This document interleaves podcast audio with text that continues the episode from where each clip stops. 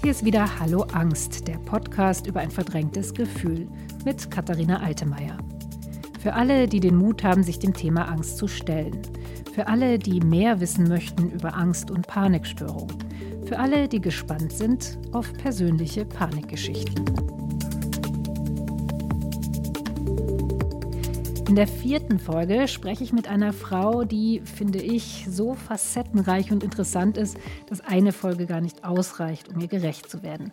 Deswegen haben wir übrigens auch schon eine zweite Folge vereinbart. Sie sagt, dass sie nur dank ihrer Angststörung den Mut gehabt hat, ihr eigenes Unternehmen zu gründen.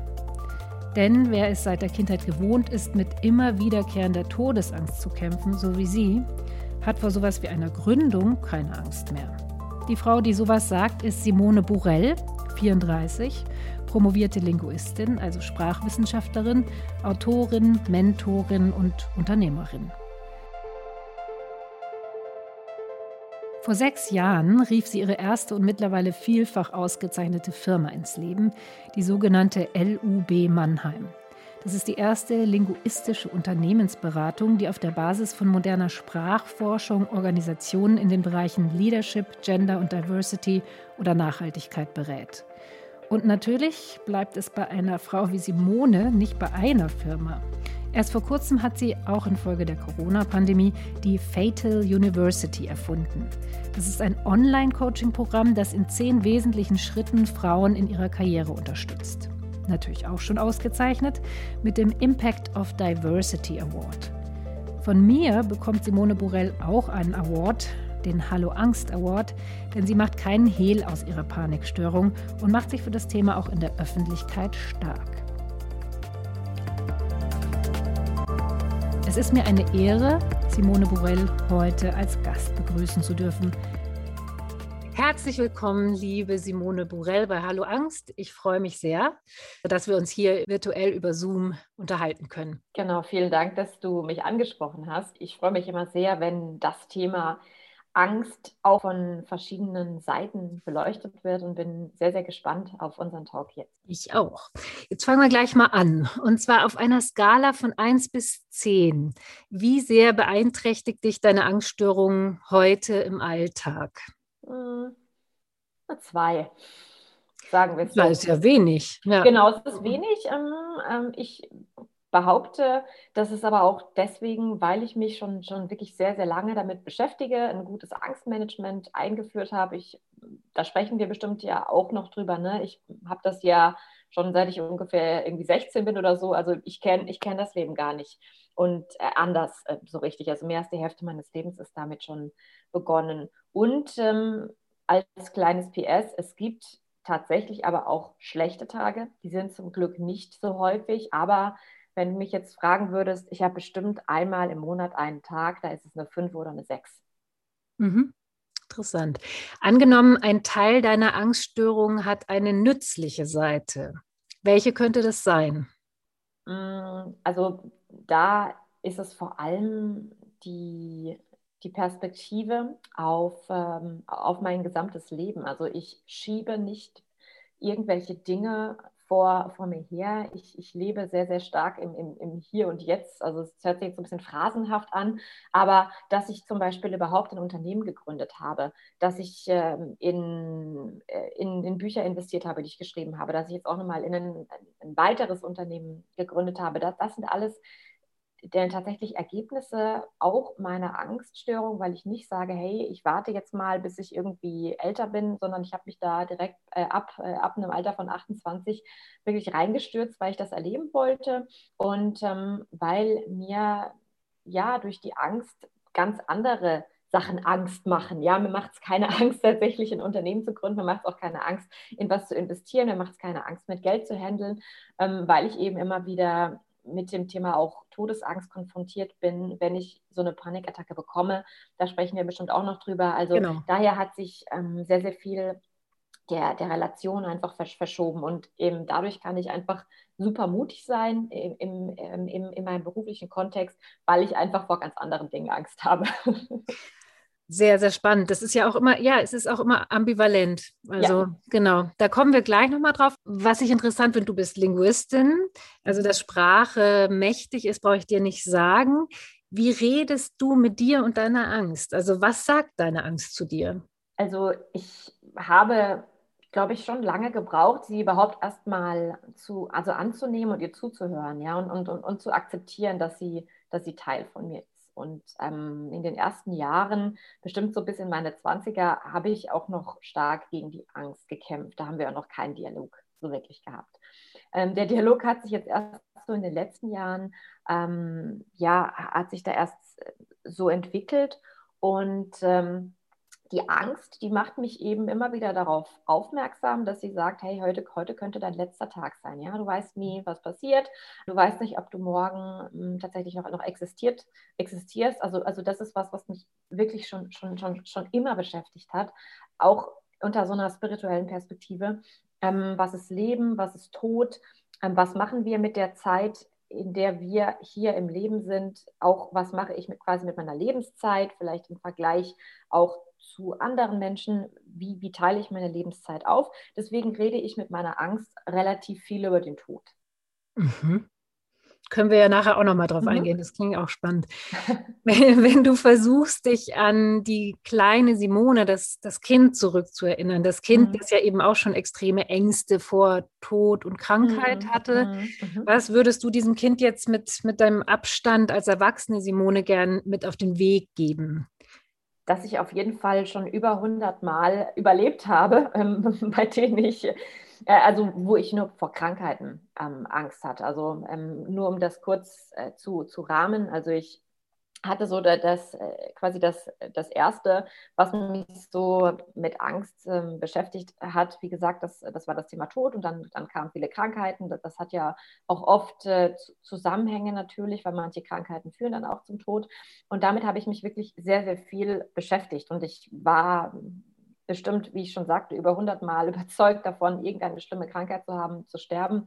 Und wenn ich auch jede Panikattacke noch mitrechne, dann waren das jetzt bestimmt weit über 500, 600 Male, in denen ich tatsächlich überlebt habe. Und das würde ich eben sagen ähm, zu der kleinen Simone, von wegen so, hey, schau mal, du hast immerhin schon geschafft, äh, 34 Jahre auf diesem Planeten weiter zu existieren, obwohl du dich ganz, ganz oft anders gefühlt hast. Im Sinne von, trau nicht jedes Mal deiner Intuition, aber nehmen sie trotzdem ernst, ähm, weil darüber sprechen wir bestimmt auch später, was die, die Angst ähm, mir nämlich sagen, sagen will, ganz, ganz oft. Und deswegen ist sie eine sehr wichtige Begleiterin geworden, dass ich mich zum Beispiel nicht zu so sehr überfordere in manchen mhm. Situationen. Mhm. Mhm. Ja.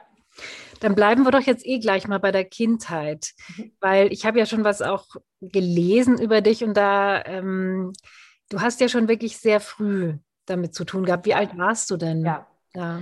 Also ich erinnere mich noch so irgendwie an diesen ersten Moment, dass ich irgendwie mit äh, drei oder vier Jahren meine Eltern gebeten habe, dass sie mir Kuscheltiere mit in den, den Sarg legen. Also das war irgendwie immer schon ganz präsent für mich, dieses Thema, ich könnte sterben, ich könnte vor meinen Eltern sterben. Das hat vielleicht auch was damit zu tun gehabt. Mein Vater war Polizeibeamter bei einer Mordkommission. Also das heißt, ich habe auch dieses Thema Tod über, äh, über diese Schiene, denke ich, auch immer wieder so ein bisschen mit, miterlebt. Früher unbewusst, dann später auch bewusst. Es sind viele aus, also viele meiner Großeltern auch sehr früh gestorben, sodass das sich dann weiter fortgesetzt hat, dass ich damit konfrontiert wurde. Genau, und dann habe ich eben als Kind schon, schon früh mich mit diesem Thema auseinandergesetzt, was mhm. passiert, wenn ich vor meinen Eltern sterbe. Und ähm, ich war aber auch immer ein sehr ängstliches, aber auch wissbegieriges Kind, ja, sodass mhm. ich quasi auch sehr, sehr viel ähm, eingesaugt habe. Und wenn man eben Medien konsumiert, es sind vor allem schlechte Neuigkeiten, die, die, die, die wir dort erfahren. Und bei mir waren es dann eben diese also Krankheiten, die mich immer sehr, sehr stark getriggert haben. Und äh, zu der Zeit gab es dann eben noch die Fälle, wo, wo Menschen leider ähm, an einer HIV-Infektion und dann später auch an AIDS ja gestorben sind, was ja glücklicherweise sich auch in vielen Teilen geändert hat. Und das hat mich dann wahnsinnig beschäftigt, dass es diese Krankheit gibt und dass ich mir davor extreme Sorgen gemacht habe, obwohl gar kein Anlass bestand, ja, dass ich eine HIV-Infektion hätte haben können. Also das hat mich sehr beschäftigt, aber auch das Thema Krebs, dass ich dann auch schon sehr früh Sorge hatte, dass ich eine Form von Leukämie haben könnte, später dann ähm, in meiner Pubertät, dass ich Brustkrebs haben könnte, Eierstockkrebs, Gebärmutterhalskrebs, da ist meine Oma zum Beispiel daran verstorben. Also ich habe sehr, sehr viel, sag ich mal, Erfahrung über die Medien in mich reingesogen und zu mir zu eigen gemacht, aber auch dann natürlich biografische Erfahrungen über meine meinen Vater, über meine Großeltern, das hat mich schon über die Maßen beschäftigt im Vergleich zu anderen Kindern. Und hast du das mit dir selber ausgemacht oder bist du damit dann auch nach draußen gegangen? Also wie war da so der Umgang mit diesen Sorgen? Also ich habe das vor allem denke ich auch an meine Eltern kommuniziert. Und das hat dann so weit geführt, dass meine Eltern mich dann echt, ich glaube, ich war 15 oder 16, äh, mich dazu verdonnert haben, dass ich eine Kernspintomographie machen muss, weil ich war zu dieser Zeit davon fest überzeugt, dass ich ein äh, Glioblastom haben könnte, also einen, einen ganz, ganz bösen Hirntumor. Und ich hatte auch Kopfschmerzen sehr viel. Also ich war auch mit Schmerzen viel beschäftigt so in meiner, in meiner Pubertät. Und deswegen war das dann so, das hatte sich dann in diese Richtung entwickelt, dass ich der festen Überzeugung war, ich würde an diesem Hirntumor bald sterben. Und ich habe meine Eltern wahrscheinlich zwei Jahre unge ungefähr damit genervt, bis sie gesagt haben, hey, das geht so nicht weiter. Nachdem ich bei einigen Orthopäden, Orthopädinnen war, Krankengymnastik war und so weiter, du machst das jetzt. Meine Eltern waren aber nie davon überzeugt, dass ich das haben könnte, während ich das eben nicht so wirklich realistisch eingeschätzt habe, weil ähm, Hirntumore kommen nicht so häufig vor und vor allem dieses Glioblastom ist nochmal ähm, sehr viel geringer, die Wahrscheinlichkeit. Aber nevertheless, ich wurde dann von denen dazu verdonnert und habe dann unter großen Murren, weil ich natürlich wahnsinnig Angst hatte vor dieser Diagnose, die ich in mir schon, schon ersonnen hatte, habe diese Kernspinnen dann auch gemacht und war auch alles okay. Aber ja, ich habe mit meinen Eltern darüber viel auch dann auch gestritten, weil sie immer der Meinung wären, ich wäre gesund und ich hatte dann schon sozusagen die nächste Krankheit vorbereitet. Aber trotzdem, den größten Teil habe ich tatsächlich mit mir ausgemacht. Ähm, das mache ich auch noch heute, weil ich bin eigentlich eine relativ introvertierte Person. Ich mache mhm. den größten Teil meiner Lebensentscheidungen oder auch Ängste mit mir selbst aus. Und wann, wann, also ich meine, das klingt ja schon auch nach einer extremen Hypochondrie im Grunde, ja, oder? Absolut. Genau. Ja, mhm. genau. ich erinnere mich nur, weil ich habe mal, als ich eben noch Journalistin war, habe ich mal einen Hypochonder in der Klinik tatsächlich ja. besucht. Mhm. Und der hat mir dann auch so erzählt, ich hatte schon den Krebs, den Krebs, das, ja, das, nur ja. eingebildet. Also ja, mhm. genau. Mhm. Das ist also absolut, das, das ist auch äh, dann, als ich dann äh, mit 18 das erste Mal bei einer Psychologin ähm, aufgeschlagen bin, ist das dann auch offiziell äh, so diagnostiziert worden. Aber ich habe mich auch davor schon als, als Hypochonderin gesehen, weil ich natürlich auch festgestellt habe, das ist ein, un, eine unrealistische Einordnung, die ich habe und vor allem auch eine Überbeschäftigung mit den Themen am Tag. Ich habe da natürlich als wissbegierige Person auch nachgelesen, was ist denn so eine realistische Beschäftigung mit Sorgen machen am Tag. Und da waren so Zahlen wie eine durchschnittliche Person macht sich ungefähr eine Stunde am Tag Sorgen und eine hypochondrische Person, da sind es bis zu vier Stunden am Tag. Ja, bei mir war es nicht immer so schlimm, aber trotzdem auf jeden Fall mehr als eine Stunde, wo ich dann auch schon wirklich früh gesehen habe, ich habe damit ein Thema. Und ähm, es wurde dann eben so mit äh, Zulaufen auf das Abi nicht wirklich besser, sodass ich dann irgendwann mit 18 gesagt habe, auch meine Entscheidung, nicht die Entscheidung meiner Eltern, sondern ich habe gesagt, so, hey, ich, ich mache das jetzt, ich gehe in Therapie. Meine Eltern waren damals auch der Meinung, nö, ich bräuchte das nicht, mhm. weil von außen haben das einfach die meisten nicht so sehr auch gesehen, weil ich eben, wie gesagt, sehr, sehr viel in mir diese Dialoge gefunden gemacht habe. Aber ich habe ja gesehen, wie sehr ich darunter leide, ja, und, und wie sehr es auch meinen Alltag teilweise dann auch beeinträchtigt hat. Und du hast ja nach außen hin funktioniert, ne? Schule und so wahrscheinlich alles krank. Genau, ich war, ich, war, ich war Klassenbeste, ich hatte eins der besten Abiture, ähm, ich hatte danach Stipendien, also das, das war immer so. Nach außen immer alles super, mhm. aber nach innen oftmals nicht so gut. Mhm. Und wie lief es so mit, mit Freundinnen, Freunden in der, in der Kindheit, Jugend? Mhm. Also wie gesagt, ähm, ich bin eher eine introvertierte Person und habe sehr viel Zeit alleine verbracht. Ich habe sehr viel gelesen. Ich habe auch tatsächlich relativ viel Fernsehen damals äh, noch geschaut. Mittlerweile macht es überhaupt nicht mehr. Seit Anfang 20 habe ich keinen Fernsehen mehr, finde ich super, mich davon kuriert. Ich habe auch viel Sport gemacht ähm, in meiner Jugend. Also ich war jeden Mittag auf dem Street Hockey Platz, ich war in der Street Hockey Mannschaft, ich habe Eishockey gespielt, ich habe dann Fußball gespielt. Also eher unklassische Sportarten für ein junges Mädchen, aber ich fand das super toll. Und ja, äh, ich muss auch gestehen, ich habe sehr viel Party gemacht. So ab 14 war ich eine absolute Partygängerin, habe mich da auch in gewisser Weise ausgelebt, ja, ähm, auch meine Freiheiten, die, die ich hatte, weil meine Eltern waren da immer sehr liberal, was ich auch echt cool fand, muss ich mal sagen, obwohl wir damals auch viel darüber gestritten haben. aber ja, ich sage es mal so, ich hatte einen relativ lockeren Freundeskreis, aber ich hatte jetzt keine so eine klassische beste Freundin oder auch wiederum eine Gruppe von Menschen, mit denen ich über sowas geredet hätte. Das, das wollte ich auch gar nicht. Das war so mein, mein, mein Topics. Und ich habe das mit mir ausgemacht äh, und auch mit meiner Schwester. Also meine Schwester war immer eine gute Ansprechperson für mich. Aber eben nach außen hatte ich ähm, meine anderen Hobbys, mit denen ich dann mich mit Menschen getroffen habe. Mhm. Und wie ging es dann weiter? Also bis jetzt ist es ja wie so ein, also so hypochondrische Ängste, aber von mhm. Panik noch keine Spur zu dem Nein. Zeitpunkt. Okay. Ja, zum Glück, zum Glück. Also wenn ich, ich überlege, wenn ich das so noch früher bekommen hätte, das wäre, also ich weiß nicht, wie ich damit als Jugendliche, also als sehr, sehr junge Jugendliche umgegangen wäre. Also ja, das, ähm, das ging dann weiter. Ich habe dann, wie gesagt, ein sehr, sehr gutes Abi gemacht. Dann habe ich angefangen zu studieren, ähm, erst an der Universität in Mannheim und habe dann äh, Germanistik, äh, Anglistik studiert. Damals wusste ich auch nicht, dass ich diesen Schwerpunkt Linguistik, also Sprachwissenschaft, ja, wählen, wählen würde. Und dann habe ich ein Auslandssemester gemacht im, im, im, sechsten Semester. Und das war für mich so als ängstliche Person auch ein totales, äh, ja, ein totales Event können sich vielleicht manche gar nicht vorstellen. Ich kann es mir sehr gut vorstellen. Okay. Also, ja. Äh, ja. also das, ähm, und äh, ich hatte auch wahnsinnige Angst davor, weil ich war einfach noch nie so lange alleine im Ausland gewesen, auch noch nie so lange getrennt von meiner Familie und das, das hat mich sehr beschäftigt. Und auch zu dieser Zeit war ich ähm, in einer festen Beziehung. Also ich, ich hatte auch ähm, eigentlich seit ich 15 war immer wieder feste Beziehungen mit Männern. Also das hat so gut funktioniert.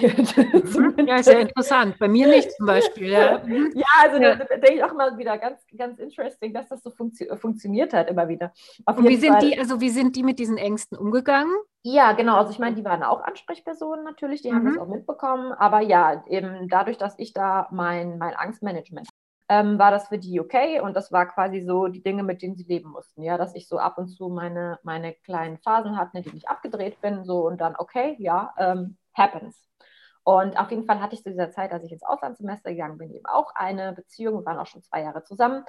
Und ich fand das aber auch ganz, ganz grausam, die Vorstellung, dass ich da jetzt alleine hingehe und dann meinen damaligen Partner irgendwie ein halbes Jahr nicht sehe. Und im Nachhinein gesehen war dieses Auslandssemester aber für mich so echt eine der besten Zeiten meines Lebens. Ich fand das super toll, hat absolut zu meiner persönlichen Entwicklung beigetragen. Aber eben hier so, so ein bisschen die, die Kehrseite der, der Medaille. Hier ist auch die erste Panikattacke aufgetreten. Also hier war so dieses große Event, für mich, was absolut mein Leben verändert hat ab diesem Zeitpunkt. Mhm. Die Panikattacke jetzt. Genau, die hat okay. absolut mein Leben verändert, ja. Und was war das für ein Kontext? Ähm, also ich saß so relativ am Ende meines Auslandssemesters, also weil, wo ich echt in einer super Stimmung war, alles toll. Es ging aufs Ende zu und dann saß ich dort in einer Bibliothek, habe eine meiner, meiner Aufgaben gelöst und plötzlich hatte ich dann ganz starke körperliche Symptome. Also ich hatte Herzrasen, so klassischen Sachen, ne? Schweißausbrüche. Ich hatte das Gefühl der Atemnot, also ich hatte jetzt keine klassische Hyperventilation, ich hatte nur das Gefühl und vor allem eine ganz, ganz große Todesangst. Also das war so, und das meinte ich auch mit dem, es hat plötzlich so mein Leben verändert, weil davor war ich, obwohl ich hypochondrisch war, ja, war ich einfach unbeschwert, war der Meinung gewesen, so hey, ähm, das, das Leben, das, das, läuft zumindest so, alles relativ in Bahnen. Und seitdem habe ich diese Unbeschwertheit eigentlich nicht mehr, weil ich so dieses Gefühl hatte, einen Abglanz der Vergänglichkeit erlebt zu haben, ja. Und das war ganz, ganz krass für mich in dieser Panikattacke, das war auch eine der schwersten Panikattacken, die ich hatte. Ich bin dann eben runtergerannt in diese Bibliothek zur Aufsicht und habe darum gebeten, einen Rettungswagen zu ähm, alarmieren, weil ich wirklich der festen Überzeugung war, ich werde jetzt innerhalb der nächsten Minuten, Stunden, whatever sterben, weil es mhm. sich so existenziell bedrohlich angefühlt. Das haben die dann auch alles gemacht. Ein Notarzt kam dann auch und hat dann mich versucht zu beruhigen. Und das, das weiß ich ja inzwischen glücklicherweise auch, ne, dass dadurch, dass dieses Reinsteigern in diese Panik, wird die Panikattacke nur noch schlimmer. Mhm. Und ich habe dann eben mit diesem Arzt diesen Dialog geführt, weil ich der Meinung auch war, ich falle gleich in Ohnmacht. Er sagt, nein, stay, stay with me, stay with me in, in Englisch. Das weiß ich noch ähm, so in, in, Erinnerung daran. Und ich wurde ins Krankenhaus transportiert, ich wurde untersucht, ich wurde auch zahlreiche weitere Panikattacken untersucht in England, hier in Deutschland, auch in anderen Ländern, in denen ich dann mal gereist bin, weil das ist immer wieder passiert am Anfang, dass ich wirklich dachte, okay, das war's. Mhm. Und es wurde aber natürlich nichts Körperliches gefunden. Mhm. Und somit musste ich mich dann eigentlich schon relativ früh, ein halbes Jahr bis ein Jahr nach dieser ersten Panikattacke, damit zufrieden geben, dass es keine körperlichen Ursachen hat. Mhm. Und wann kamst du dann auf die Idee, dass es eine psychische Geschichte ist? Ähm, ja, also ich hatte dann durch diese, natürlich durch diese, ähm, diese existenziellen Todesängste, die immer wieder auch kamen, dann hat mich das dann schon sehr, sehr belastet. Und da bin ich dann, äh, habe ich dann auch wieder, als ich zurück in Deutschland war, in Kontakt gesucht zu meiner alten Therapeutin mhm. und ähm, habe mich dann in therapeutische Begleitung begeben. Und dann haben wir eigentlich relativ früh auch darüber schon geredet. Und dadurch, dass ich ja schon auch davor Therapien gemacht hatte, dass ich mich auch schon mit dem Thema Hypochondrie und allgemein Angst beschäftigt habe, mhm. War ich da auch relativ offen dafür und habe das natürlich auch sofort angenommen, weil ich eine auch in gewisser Weise natürlich wissenschaftsgläubige Person bin. Das heißt, wenn ich sechsmal bei verschiedenen Ärzten war, Ärztinnen und niemand was gefunden hat und mir sagen kann, das kommt jetzt von einer Herzschwäche oder sie haben irgendwie eine Schwäche an der Lunge, whatever, dann müsste, also dann gibt es erstmal von dieser Hinsicht keine andere Erklärung und dann muss ich den psychischen Weg gehen. Mhm. Was war das für eine Therapie eigentlich? Eine Verhaltenstherapie, oder? Genau, das war damals, das war eine Verhaltenstherapie. Ich hatte davor eine tiefenpsychologische Therapie gemacht. Also ich seitdem alle anderen möglichen Arten von Therapieformen ausprobiert, aber das war damals eine Verhaltenstherapie. Mhm. Ja. Und wie, was, wie sind deine Eltern dann damit umgegangen?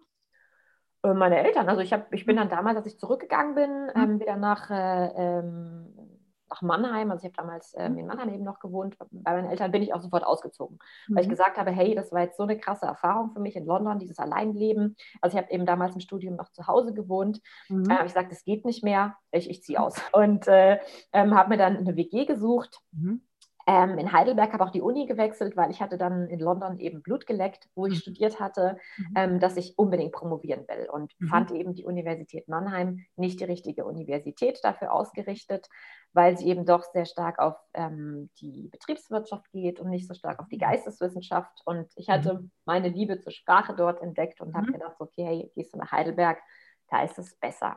Und habe mich auch ein Stipendium eingeworben dafür, weil ähm, ich nicht aus einer besonders finanzstarken Familie komme. Also mhm. das heißt, meine Eltern sind zwar beide verbeamtet, aber trotzdem, ähm, ich hatte keine, keine großen finanziellen Supports dafür. Und das hat aber alles eben gut geklappt, das auch mit dem Stipendium. Ähm, ja, und was haben meine Eltern dazu gesagt? Nicht viel. Also die kannten mich ja und die wussten, wenn ich das mache, dann mache ich das. Ich habe die auch, auch nicht um groß um ihre Meinung äh, gefragt, sondern ich habe einfach ähm, bei einer, ja, bei der Therapeutin wieder angerufen, habe gesagt, wir müssen das jetzt hier mal nochmal fortsetzen, auch in eine andere Richtung. Das geht so nicht weiter. Genau, und dann haben wir das gemacht. Also das ist ja eine unglaubliche Ressource, die du da schilderst, dass du das selber in die Hand nimmst und es ja. gleich erkennst und dich selber darum kümmerst und dir ja. selbst Hilfe holst, ja. Ja, aber das habe ich mhm. zum Beispiel damals auch überhaupt noch nicht so gesehen, ja, dass das so, ein, so eine große Ressource ist, wie du sagst, ja.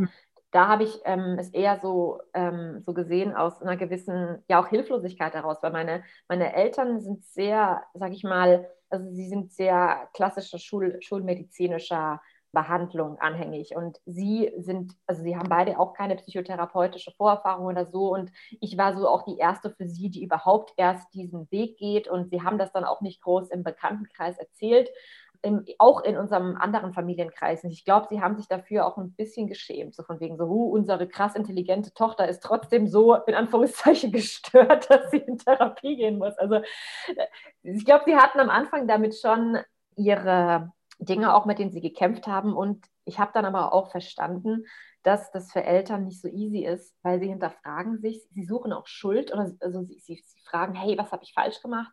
Das ist mir dann aber auch, auch, erst später klar geworden, als ich dann mal mit, zusammen mit ihnen ein begleitetes Gespräch gemacht habe, als ich sie gesagt habe, hey, ihr müsst auch mal dahin kommen. Würdest du sagen, hat denn die krass intelligente Tochter auch speziell diese krasse Todesangst, weil sie so intelligent ist?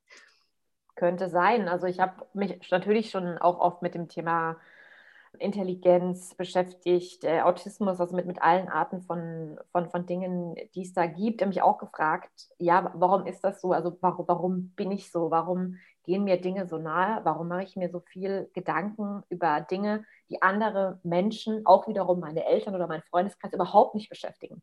Oder warum fühle ich so viele Sachen, die Menschen überhaupt nicht beschäftigen? Also ich hatte immer schon äh, so etwas, was jetzt so unter dieser Hypersensibilitätsdebatte diskutiert wird. Ich habe es so nie genannt, aber ich habe immer schon sehr, sehr stark gerochen. Also mich, mich haben Gerüche unglaublich beschäftigt und auch abgehalten, teilweise in gewisse Räume zu gehen oder länger irgendwo zu bleiben.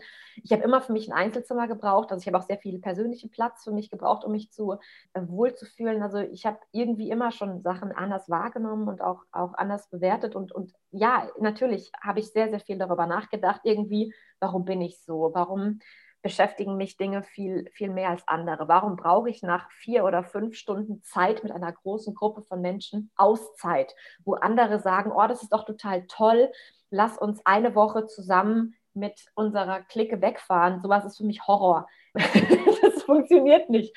Und Kann da, ich auch sehr gut verstehen. Ja, ja, und ähm, selbst wenn es echt nur mit einer, ähm, mit einer guten Freundin oder so, so ist ähm, und dann auch auf äh, frühen Konferenzen während meiner, meiner Dissertationszeit, wenn dann so die Kolleginnen sagten, hey, lass uns ein Doppelzimmer teilen und ich so, no, no, never, ja, ist für mich Horror. Also ich habe mich schon sehr, sehr viel damit beschäftigt, woran das liegt, dass ich so anders die Welt erlebe oder wahrnehme.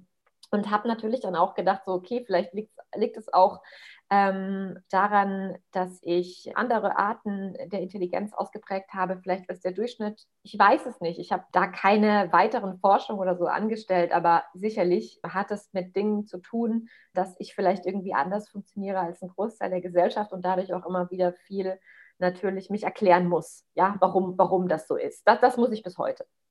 Ja, das wollte ich. Und was spielt es denn für dich persönlich für eine Rolle heute, woher diese Angst oder auch diese Todesangst kommt? Mhm, ist es mhm. wichtig zu wissen?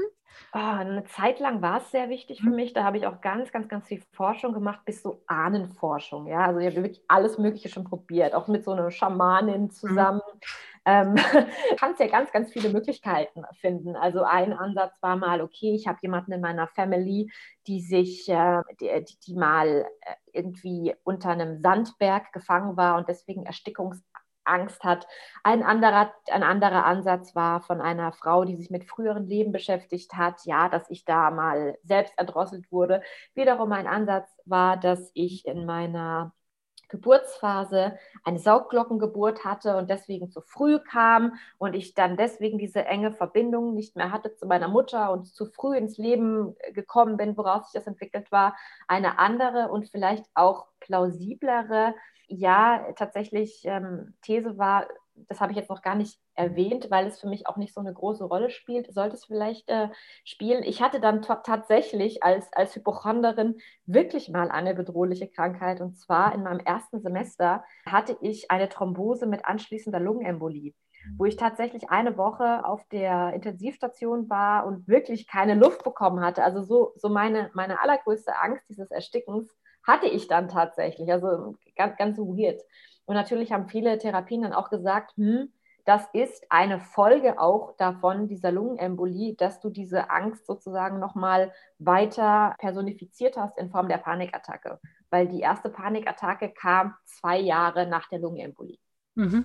Es ist aber zu dieser Lungenembolie, was ja eine, eine, extrem bedrohliche Krankheit ist, woran leider auch sehr viele Menschen sterben, also auch junge Frauen, gerade die diese Pille genommen haben, die ich damals genommen habe, sind daran gestorben. Die ist glücklicherweise inzwischen verboten. Das war die Diane 35-Pille. Ja, okay. Genau, aber da ist relativ wenig bekannt ähm, über diese weiteren Folgen von Lungenembolien, was die auf, wie die auf die psychosoziale mhm. Gesundheit einwirken. Mhm. Und das wäre vielleicht nochmal ganz spannend, da nachzuforschen. Aber ich bin dann irgendwann auf den Punkt gekommen, auf den ja auch ganz stark die Verhaltenstherapie dann so ab, sozusagen abzielt, dass es eigentlich egal ist, mhm. was die Ursache ist. Es ist da, es begleitet mein Leben, seit ich Anfang 20 bin und es ist jetzt eher wichtig für mich, quasi mein, mein Angstmanagement mit mir selbst zu haben und das auch in gewisser Weise zu akzeptieren.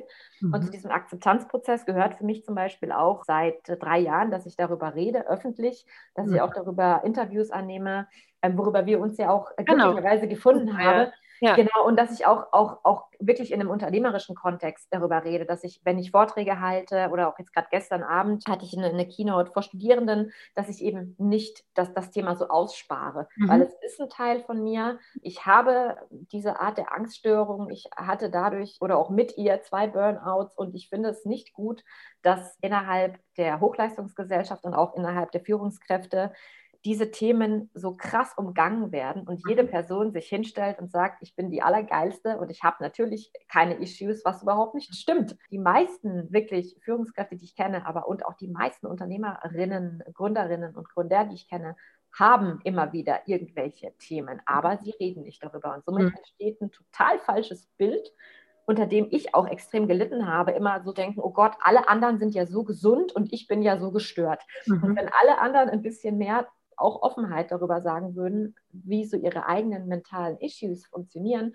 und dass sie vielleicht auch mal so eine Krise hatten oder sie hatten mal eine kurz depressive Episode oder zumindest auch schon mal sowas erlebt, Angstattacke rankommen. Ich glaube, dann würden sich auch solche Menschen wie ich zum Beispiel sehr viel besser fühlen. Also zumindest früher ja. hätte ich mich. Oder auch Politikerinnen oder so. Ja, ja auch noch absolut, ja. absolut. Also wenn ich daran denke, wie Angela Merkel ja darüber ähm, da kritisiert wurde, wo sie angefangen mhm. hat zu zittern oder genau, ja ja. andere Politiker und Politikerinnen, die sich zurückziehen, weil sie Themen haben und dann irgendwas anderes vor, vorschieben oder auch Manager und Managerinnen, also mhm. die dann darüber nicht, nicht öffentlich mhm. reden. Also ich finde mhm. das eigentlich eine totale Schwäche unseres mhm. öffentlichen Diskurses. Sehe ich ganz genauso. Also, was mich noch kurz interessieren würde, einerseits bewegst du dich ja jetzt auch als, als Beraterin eben in diesem ja. Umfeld, Unternehmen, ja. Ja. hohes Leistungslevel. und andererseits schwingst du da ja sozusagen auch, also Leist, was für eine, was für eine Bedeutung hat Leistung jetzt für dich auch in Bezug auf deine Angststörung? Ja. Also ich glaube, lange Zeit war eben Leistung für mich ähm, auch so eine Art Kompensationsding, weil wenn ich mich extrem stark auf meine Doktorarbeit konzentriert habe, ich bin auch mal eine Zeit lang Marathon gelaufen, also es hat dann nochmal andere Formen angenommen, dann konnte ich das ein bisschen ausblenden. Und gewisserweise hat mich auch die Angst immer angetrieben, weil wie gesagt, ich komme aus keiner reichen Familie. Ich hatte immer Angst, kein Geld zu haben, obwohl das auch völlig unrealistisch ist, weil ich hatte immer viel mehr als die meisten, wenn ich immer gearbeitet habe, obwohl ich ein Stipendium hatte, obwohl ich dann äh, ähm, auch, auch, später verdient habe, auch bevor vor meiner Unternehmensgründung. Ich habe mir immer Gedanken um das Thema Altersarmut gemacht und das ist ja auch eine gewisse Art von Angst.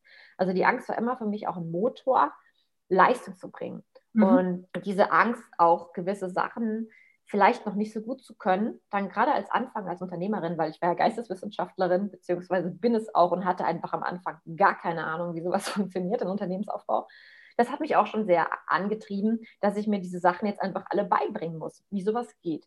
Und somit, ja, ist Leistung für mich immer noch so ein, ein, ein heikles Thema, wo ich sehr, sehr sorgsam mit mir sein muss, dass ich nicht zu viel mache, zu viel gleichzeitig. Also ich neige einfach dazu, viele, weil mich auch viele Sachen interessieren und weil ich auch total ungeduldig bin, sehr viele Sachen auch gleichzeitig zu machen, anzunehmen. Und neben meinem Unternehmen schreibe ich verschiedene Bücher, ähm, bin in verschiedenen Beiräten, gebe Bücher raus, halte Vorträge, aber trotzdem, dass ich immer wieder auch kritisch auf dieses Thema Leistung gucke mhm. und jetzt auch merke, dass ich Zeit nutzen möchte, um dieses Thema Angst im Management zu, zu sprechen, sei es jetzt in einem Talk wie heute, aber mhm. auch sei es dazu, dass wir Workshops dazu integrieren wollen in unser Portfolio. Es gibt eben, jetzt gerade in der Hochschulwelt, die sind dafür schon ein bisschen offener mhm. äh, zum Thema Umgang mit, mit, mit mentalen, genau mit mentaler Diversität, aber Unternehmen tun sich mit dem Thema ähm, psychische Gesundheit echt noch richtig mhm. schwer. Mhm.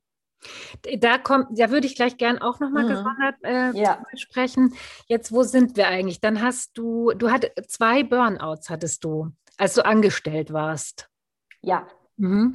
Genau, so das, das erste war, wo ich angestellt habe, das zweite war, das zweite äh, war, war tatsächlich leider letztes Jahr, so zu Beginn der Corona-Zeit. Mhm. Ähm, so, das erste, aber das, das mhm. zweite würde ich jetzt nicht unbedingt mehr als richtig schweren bezeichnen. Okay. Das, das erste mhm. schon, mhm. weil da bin ich dann eben nach meiner Doktorarbeit, genau, wir, gut, dass du nochmal darauf hingewiesen hast, dass wir ein bisschen chronologisch bleiben. Mhm. Nach meiner Doktorarbeit bin ich dann erstmal auch wieder hier, Thema Leistung. Ich wollte mhm. es mir selbst beweisen, dass eine Germanistin in der Finanzwelt bestehen kann. Mhm. Und ich bin übrigens auch Germanistin. Ja, das kann cool. voll verstehen, ja. Ja, genau, kannst voll ja. verstehen. Ja, also diese ganzen Minderwertigkeitskomplexe, die ich mir da auch selbst teilweise eingeredet hatte.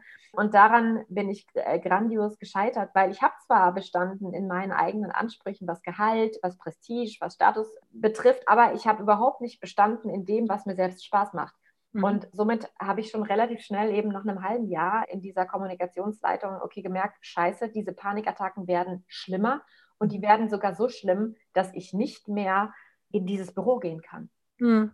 Und dann gab es echt so, ein, so einen entscheidenden Moment, wo ich auch gemerkt habe, okay, es wird, es wird sogar so schlimm, dass du dich ernsthaft in eine Klinik begeben solltest. Und zwar, ich bin dann, ich habe zu der Zeit in Frankfurt gewohnt. Das war eine Frankfurter Finanzdienstleistungsunternehmen, bei dem ich die Kommunikation geleitet habe. Ich bin dann nachts auch wieder der Meinung, ich werde sterben auf die Straße mit meiner Leoparden-Schlafanzughose rausgelaufen und in das in der Nähe gelegene Krankenhaus, weil natürlich begibt sich eine Hypochonderin immer in die Nähe des Krankenhauses, auch mit ihrer Wohnung, ähm, dorthin gerannt und gesagt, hier, ihr müsst mich behandeln, hier quasi, ich, mir geht es ganz, ganz schlecht. Und zum Glück war eine echt, echt clevere Person da, die dann auch zu mir sagte, sehen Sie eigentlich, auf was für einem Niveau Sie gerade sind, das tut Ihnen überhaupt nicht gut.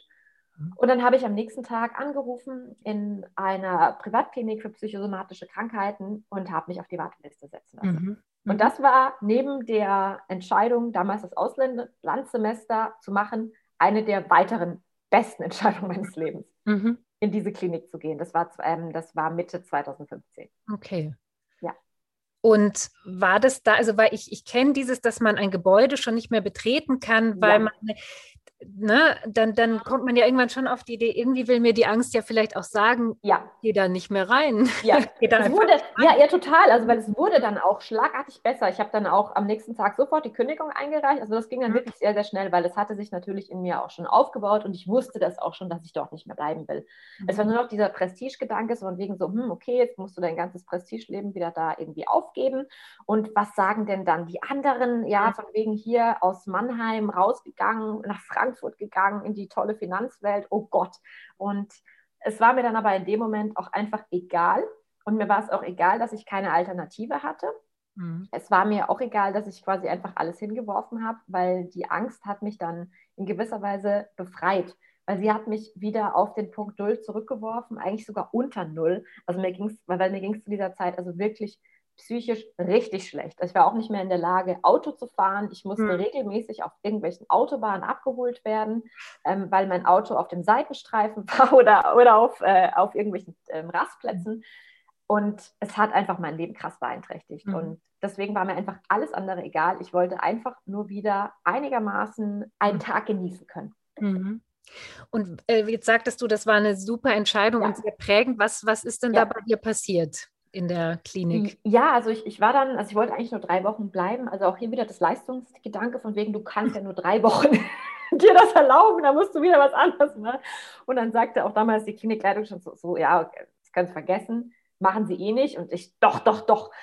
Und ich hatte es sogar äh, schon, als ich, ähm, also ich war ja äh, dann äh, eben sozusagen aus der Firma raus und ich musste auf den Klinikplatz warten. Der kam dann erst zwei Monate später. Ich habe dann in der Zeit sogar schon freiberuflich gearbeitet, was ich gar nicht wirklich wollte, aber es kamen halt irgendwelche mhm. Anfragen und ich musste mich ja ablenken, um nicht die ganze Zeit an meine Panik zu denken. Und ähm, ich war dann sogar der Meinung, ich könnte in der Klinik arbeiten. Ähm, das haben sie mir dann auch verboten und ich habe relativ schnell festgestellt, dass ich das dann auch gar nicht mehr will. Und ich fand das so toll dort. Ich war acht Wochen ähm, und habe mich dann wirklich damit beschäftigt, okay, was, was, was will ich denn überhaupt eigentlich machen? Wie soll mein Leben aussehen? Welche Werte sind mir wichtig? Und äh, da bin ich dann so back to the roots gekommen. So von wegen, ich will eigentlich als introvertierte Germanistin einfach nur vor meinem Laptop sitzen, idealerweise in meinem Garten oder auf einer Terrasse, auch nach 10 Uhr und das mache ich bis heute. Ich, ich arbeite nicht vor 10 Uhr, einfach keine Lust darauf habe. Und ich möchte Texte schreiben, Texte analysieren, irgend sowas machen. Aber eben zu den Konditionen, zu denen ich möchte und mit den Leuten, mit denen ich zusammenarbeiten möchte. Genau, und dieses, in Anführungszeichen, naive Konzept, aber zu dieser Zeit wurde mir das eigentlich immer von außen wiedergespiegelt, das ist total un unrealistisch, das kannst du nicht machen. Doch, ich habe es einfach gemacht. Und somit habe ich dann eben, ab ich aus dem Zeitpunkt, aus dem ich die Klinik verlassen hatte, quasi mein Unternehmen herausgegründet. Ich wusste aber zu dem Zeitpunkt nicht, dass das ein Unternehmen werden würde. Ich hatte nie vor, so groß zu werden. Ich wollte einfach nur an meinem Laptop sitzen und Texte machen. Mhm. Schön. Könnte, und dann haben doch bestimmt auch Leute gesagt zu dir, wie kann denn jemand wie du mit solchen Ängsten ja, natürlich, natürlich. selbstständig ja. machen? Ja, ja, sowieso. Also sowieso. Also das, das war dann tatsächlich der Punkt, wo auch meine Eltern sich dann nochmal versucht haben einzuschalten und mir zu sagen, du kannst dich doch auf gar keinen Fall mit deiner Konstitution selbstständig machen, wo auch andere Menschen, die schon selbstständig waren, gesagt haben, ja, du weißt, selbstständig zu sein heißt selbst und ständig. Und auch hier habe ich wieder gedacht, nein, das muss es nicht sein, weil es hat mich auch zu dem Zeitpunkt überhaupt nicht beschäftigt. Meine Motivation war einfach ganz klar, ich wollte einfach wieder etwas Leben haben außerhalb der Angst und mir war es eigentlich egal, was ich mache. Hauptsache, ich war mit irgendwas beschäftigt, was ich gut fand. Und somit, ähm, ähm, ja, also am Anfang, am Anfang wurde mir das eigentlich ständig gesagt. Auch mein damaliger äh, früherer Professor, ne, die hatten es ja auch mal mitbekommen, dass ich mich jetzt so selbstständig mache. Ich hatte mir auch dann auf einem sehr low Level meine erste eigene Website selbst programmiert in so einer Nachtaktion, auch wieder, um mich von einer Panikattacke abzulenken. Also es ist eigentlich ganz, ganz witzig, diese ganze Unternehmung ist eigentlich nur entstanden, quasi, um aus der Panik rauszukommen. Und ja, es hat am Anfang niemand an mich geglaubt. Und die ganzen BWLer und BWLerinnen sowieso nicht, die dann auch gesagt haben, ja, auf gar keinen Fall ist es möglich, ohne betriebswirtschaftliches Wissen, ohne irgendwelche Weiterbildung so ein Unternehmen aufzubauen. Ich habe es aber halt einfach gemacht, ja. Und da kamen mir dann tatsächlich auch andere Sachen zugute, von denen mir auch zu der Zeit eigentlich nicht klar war, dass ich schon so viel wusste, weil ich habe, wie gesagt, immer gearbeitet das heißt, ich war gewohnt, mit Geld umzugehen. Ich war auch gewohnt, mein Geld zu vermehren, weil mit, damit habe ich mich auch immer schon beschäftigt gehabt. Ich hatte mich viel mit Aktienanlagen beschäftigt. Also mein finanzielles Wissen war gar nicht so wenig, wie die ganzen Leute immer gesagt haben. Und auch mein vertriebliches Wissen war nicht so wenig, weil ich habe viel in meinem Studium gearbeitet als Sales Promoterin. Ich bin als Chiquita-Banane rumgehüpft, als Batterie. Ich habe Zeitungen verkauft, alles Mögliche. Und ich habe immer wieder Menschen irgendwelche komischen Sachen verkaufen müssen. Und somit konnte ich quasi so das erste Mal Sachen verkaufen, an die ich wirklich glaubte, nämlich meine eigenen Textanalysen, meine Textoptimierungen. Und ähm, das hat sich dann auch gar nicht so angefühlt wie Verkaufen, sondern ich habe einfach nur Menschen erzählt, was ich mache und dass ich es toll finde und dass ich ab, erst ab 10 Uhr arbeite. Und wenn sie auch zu der Zeit ähm, waren auch dann schon von der Presse viele Anfragen, wenn Sie mit mir reden möchten oder wenn Sie ein Video mit mir drehen wollen, können wir gerne machen, aber ich habe kein Büro. Sie kamen dann halt zu mir nach Hause. Ja, und auch so die ersten Mitarbeitenden, das, das waren glücklicherweise meine Studierenden, die auch festgestellt haben, oh, oh je, jemand aus der Linguistik, das, das ist ja krass, damit lässt sich Geld verdienen.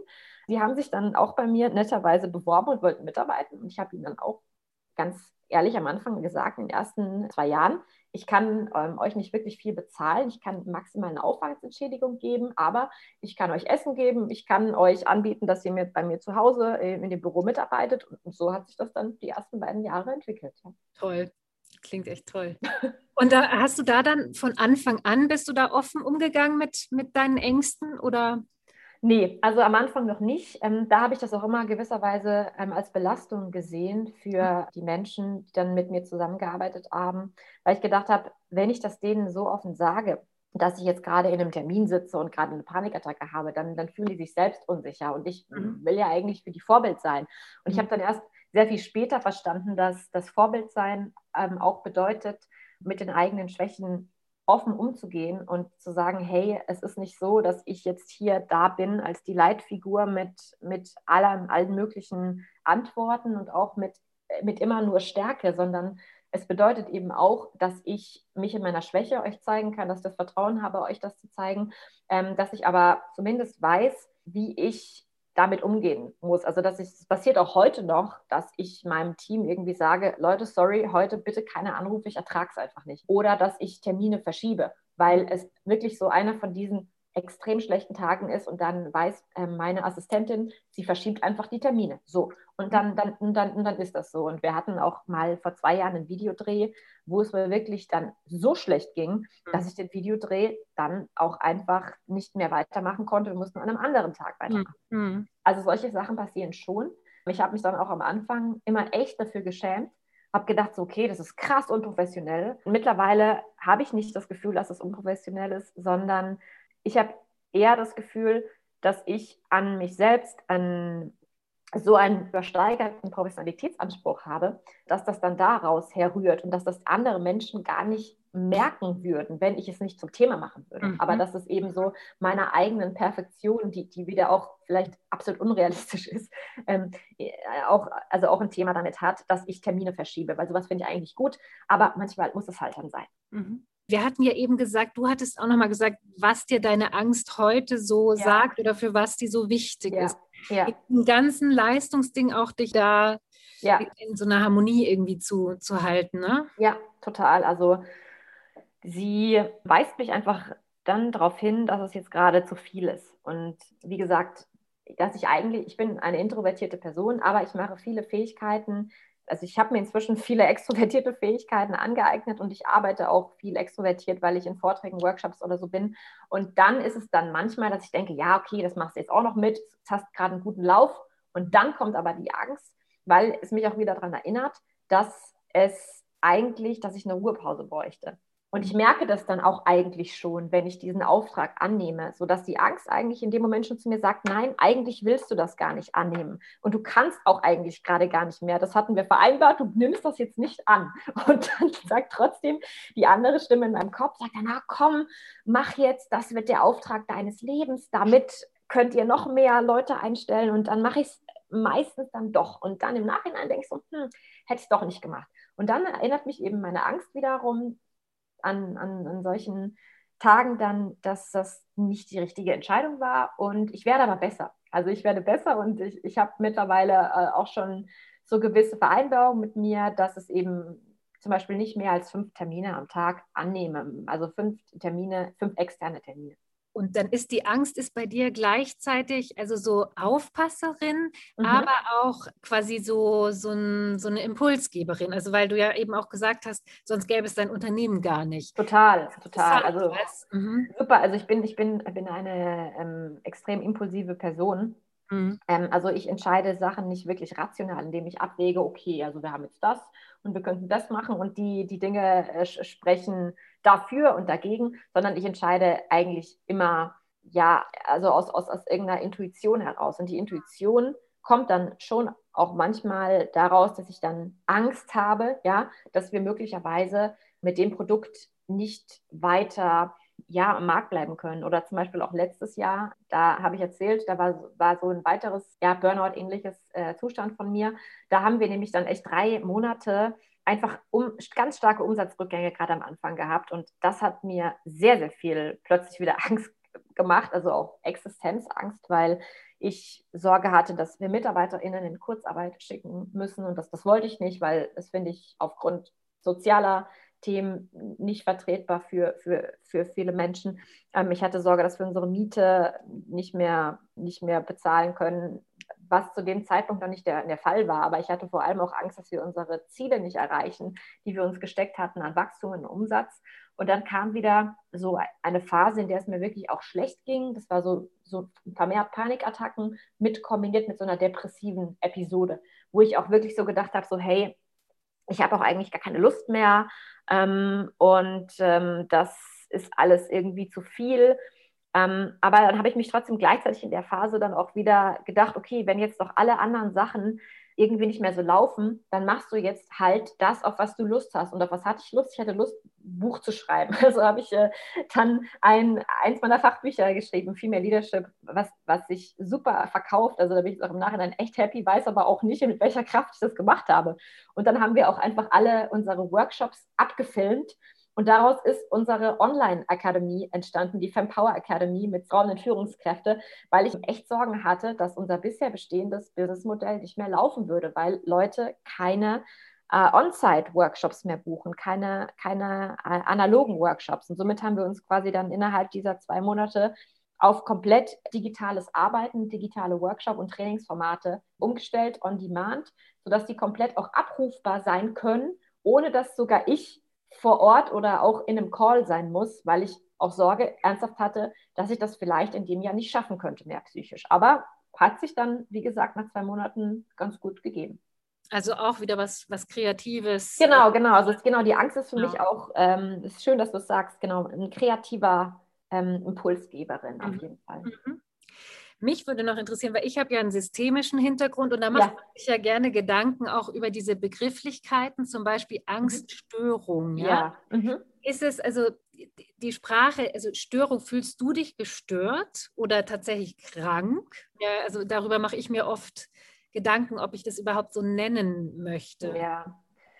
Also du hast jetzt ja auch schon im Podcast gehört, ich, ich witzel damit natürlich so ein bisschen rum und sage so, ja, ich bin, bin halt äh, irgendwie gestört oder ich sage es auch manchmal im Team, äh, sage ich dann auch zu denen, ja, ihr wisst ja, ne, ich bin äh, quasi die kleine gestörte Germanistin, um damit so ein bisschen zu kokettieren. Und ich selbst habe nicht das Gefühl, dass, dass ich jetzt mich mit, mit allen Dingen die ich so auf meinen Arztbriefen sehe, die mir meine Psychologinnen und Psychiaterinnen bescheinigen, mhm. ähm, sozusagen, die so 100 Prozent ähm, an, annehmen muss. Mhm. Aber ich sehe natürlich auch, dass mein Erleben, wie gesagt, auch mein Fühlen abweicht von vielen, vielen anderen Menschen und dass ich dadurch auch ähm, echt hart manchmal zu kämpfen habe. Und in dem es Fall. Es ist einfach anstrengender auch. Als genau, es ist einfach sehr, sehr viel anstrengender. Ich habe wesentlich mehr äh, Zeit und auch Geld in solche Coping-Mechanismen reingesteckt, die mir aber auch wiederum viel geholfen haben. Ja? Aber in dem Sinne ist das inzwischen für mich okay zu sagen, ich habe eine generalisierte Angststörung, ich bin eine hypochondrische äh, Persönlichkeit, ich habe eine Panikstörung. Ähm, und das sind Sachen, die, ja, die, die, die tun echt manchmal so ein bisschen weh. Und ich weiß auch, dass, dass sich manche aus der Community damit überhaupt nicht anfreunden wollen, dass sie sagen, nee, ich sage auf gar keinen Fall, ich bin krank, ich bin gestört, ja, ich, äh, ich habe diese Störung. Ich kann mich damit ganz gut abfinden. Ich weiß, aus welcher Perspektive das kommt. Und äh, das ist natürlich vor allem die medizinische, psychiatrische Perspektive nach den ICD-10-Kriterien. Okay, genau. Mhm. Genau, und wenn ich das jetzt so wie du äh, auch in so eine systemische Perspektive einordne oder in eine, mhm. eine konstruktivistische, um das nochmal so auf diese erkenntnistheoretische Ebene zu, zu holen, dann würde ich einfach sagen, jede Person kreiert die eigene Realität, in der sie oder er lebt und auch jede Person findet ein anderes Erleben vor. Mhm. Und deswegen hat jede Person, also weicht voneinander ab und es gibt die Norm nicht. So das ist das, was, was ich jetzt aus dieser Perspektive sehe. Aber natürlich sieht das die Medizin anders und auch die Psychologie. Daher ist es mir inzwischen eigentlich egal. Ja? Wenn, du, wenn Menschen mich so damit bezeichnen, ist okay. Dann mache ich darüber ein, ein, kleines Witzchen. Wenn mich meine Psychiaterin so bezeichnet, äh, finde ich es auch okay. Wenn mich die Psychologin so bezeichnet, ist es auch okay. Also du hast es traumhaft systemisch konstruktivistisch. Oh, wow, cool. Ja, ja, super. Weißt du, was ich jetzt gerade denke? Ja. Das ist eigentlich schon am Ende. Äh, ja. Ich würde dich ja wahnsinnig gern nochmal sprechen zu dem ganzen Thema Angst im Unternehmen, weil das ja. haben wir jetzt einfach gar nicht, dazu kommen wir jetzt nicht. Und das ist ein Thema, was mich auch sehr interessiert und ja. wo ich gerne nochmal drüber sprechen würde. Und das fände ich toll, wenn wir das nochmal ja. Machen. Also das Angebot steht. Wir ja. machen gerne nochmal eine Follow-up-Folge im Mai, wo wir dann äh, eben so ein bisschen von dieser individuellen Perspektive meiner genau. Person jetzt toll. auf die organisationale Perspektive ja, rüberkommen. Kündigen wir jetzt schon mal an. Genau. Yeah. und auch gerne vielleicht ähm, können wir deine Hörer und Hörerinnen fragen, was sie denn da besonders interessiert, ja? Genau. Auch was sie da, äh, welche Wünsche sie haben. Ja, total. Ja, Dann danke ich dir sehr für dein engagiertes Zuhören und Fragen und für dein ja. Interesse und dass du das Thema vor allem auf, auf die Agenda setzt. Vielen, vielen Dank dafür. Bedingt. Danke. Super. Dann, ja, bis bald. Bis bald wieder. Ciao, ciao. Ciao. ciao. Tschüss.